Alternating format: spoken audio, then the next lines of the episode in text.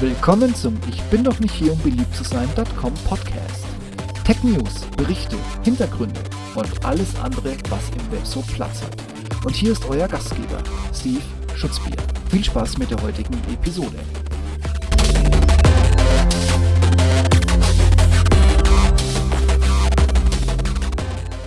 Nach Pudding lässt Rewe erneut abstimmen, wie viel oder wenig Zucker man haben möchte. Diesmal im Schokomüsli, wobei sie nennen es ja offiziell Knuspermüsli. Es war wieder soweit. Rewe lässt abstimmen über den Zuckergehalt, um ein Produkt nach Konsumentenwünschen anzupassen. Woran erinnerte mich das nur? Ja, genau, Foodporn und die Schokoladenpudding Challenge. Nur diesmal geht es um das Knuspermüsli. Also welcher Typ bist du?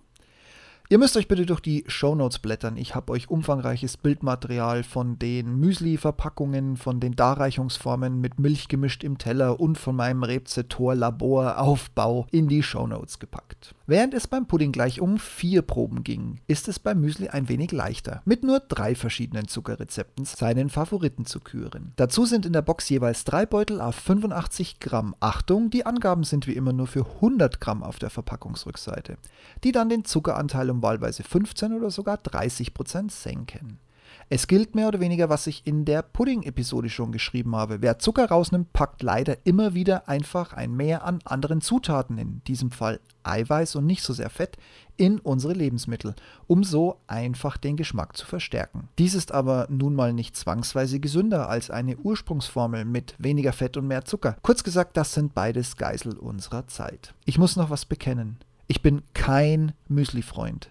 Gut, im Hotel, wenn es denn mal da ist, vielleicht. Aber für zu Hause wäre mir das morgens zu viel. Erst recht in dieser unfassbar schokoladigen Variante, die Rewe uns hier zum Testen kaufen lässt. Am deutlichsten ist es mir bei der minus 15% Variante aufgefallen. In den Teller gekippt, Milch drüber und bis die Milch wieder im Kühlschrank war, sah es aus wie Kakao und nicht mehr wie Müsli, Knusper und Schoko. Geruchstechnisch ist kein Unterschied zwischen den drei Beuteln zu erkennen. Sie duften alle aufdringlich nach Zartbitterschokolade, gepaart mit dem Geruch nach Knusper-Haferflockenteilen, die dominant das Müsli bestimmen. Hier ist der Verpackungsname klares Programm. Auch finden sich diese Schokoraspeln aus dunkler und weißer Schokolade, wobei dunkel jetzt hier Vollmilch ist, mehrfach in jedem Beutel.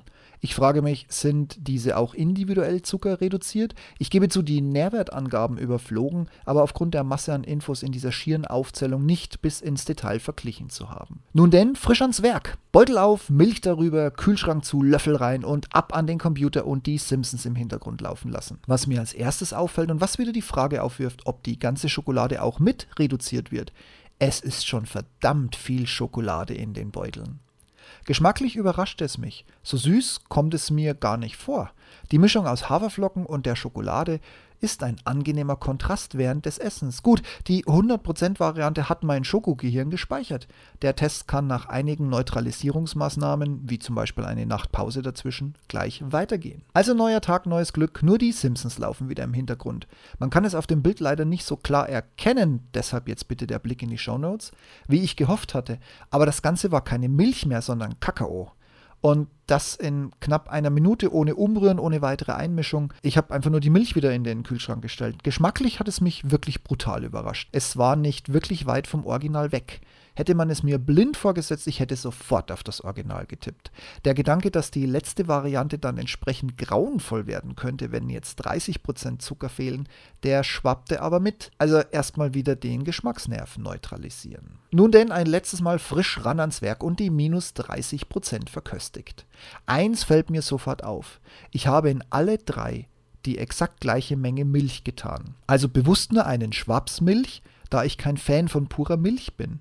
Aber eben dreimal exakt genau der gleiche Schwaps. Während das Original einfach nichts machte, die minus 15% mir einen Kakao mischte, saugte die minus 30 Portion die Milch fast vollständig auf. Das war in Summe dann schon eine eher trockene Erfahrung.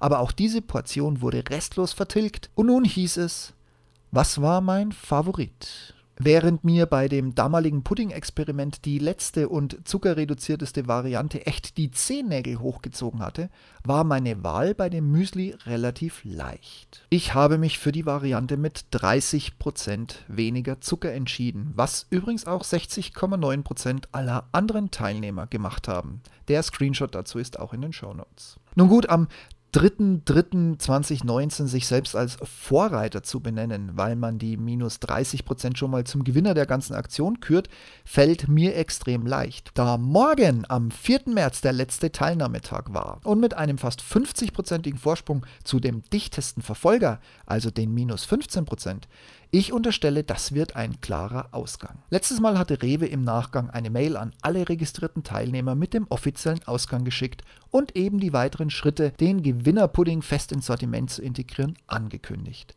Ich bin gespannt, was der diesmalige Foodporn für Auswirkungen haben wird. Ich muss gestehen, lecker war es auf jeden Fall, auch wenn es mich definitiv nicht zum dauerhaften oder generell zum mehrfachen Müsli-Esser machen wird. Also zumindest, wie gesagt, nicht mehr, als ich bisher auch zu einem Müsli greife. Und wie war es bei euch? Schon mal bei so einer Aktion oder jetzt vielleicht sogar bei dieser Aktion mitgemacht? Was war denn euer Gewinner? Worauf habt ihr getippt? Wen habt ihr gekürt? Seid ihr überrascht von dem Ergebnis oder war das für euch völlig offensichtlich? Ich freue mich auf Kommentare und Feedback gerne in die Notes, per E-Mail oder wo auch immer ein Kommentar einpasst. Macht's gut, lasst euch schmecken und bis demnächst. Ciao, ciao.